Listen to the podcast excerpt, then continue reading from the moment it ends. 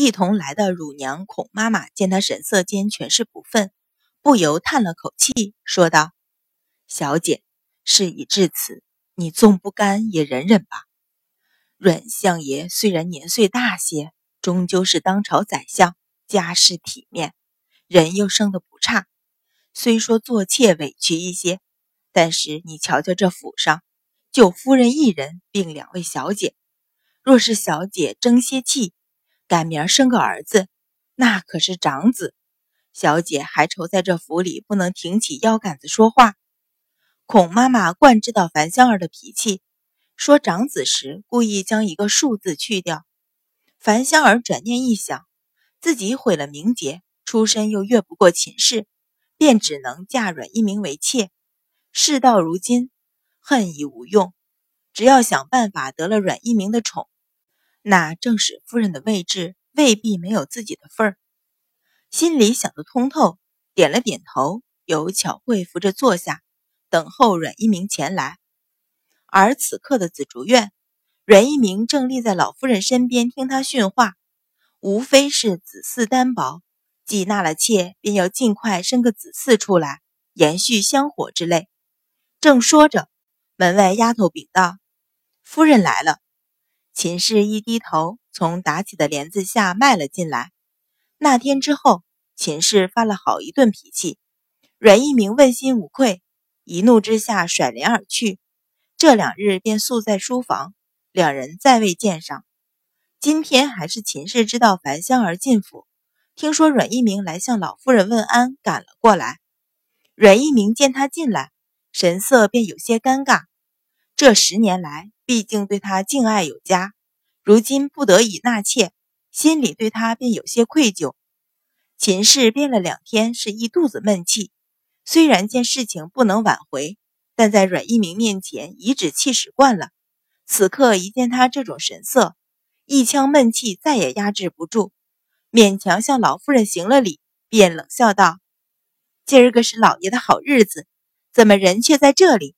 难道不知道春宵一刻值千金吗？”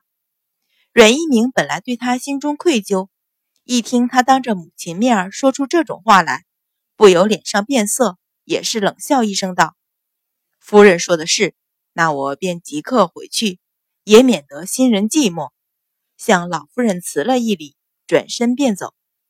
秦氏大怒，随后赶去，还没走到门口，却闻门外丫头回道：“老夫人，大小姐来了。”帘子一挑，阮云欢浅笑盈盈迎门进来，见秦氏一脸怒意走来，阮云欢微微挑眉。问道：“母亲这边走，女儿还不曾请安。”秦氏狠狠咬牙说道：“不过是送送你爹爹而已。”有心要找阮一鸣的晦气，却又不愿意在阮云欢面前丢了面子，只得又坐了回去。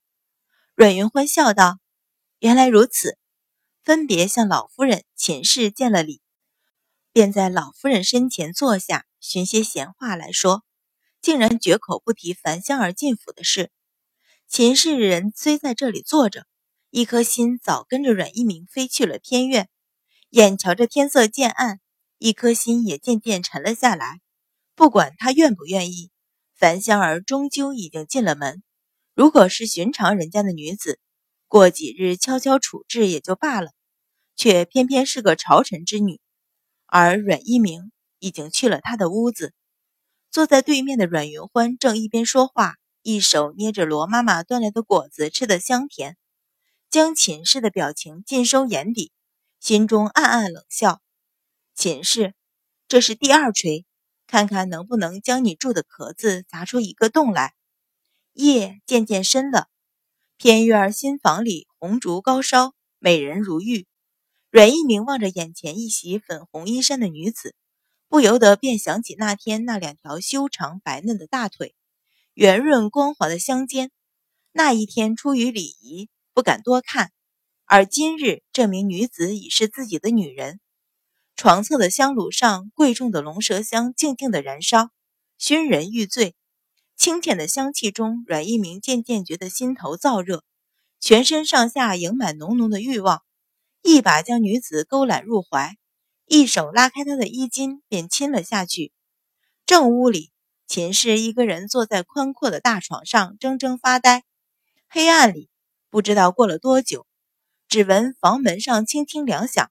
小丫头禀道：“夫人，偏院那里传水了。”秦氏手指不自觉地收紧，指甲直掐入肉里，胸口如堵着一团硬块，吐不出，咽不下，只想发狂，只想大吼，却整个人坐得僵直，无法动弹。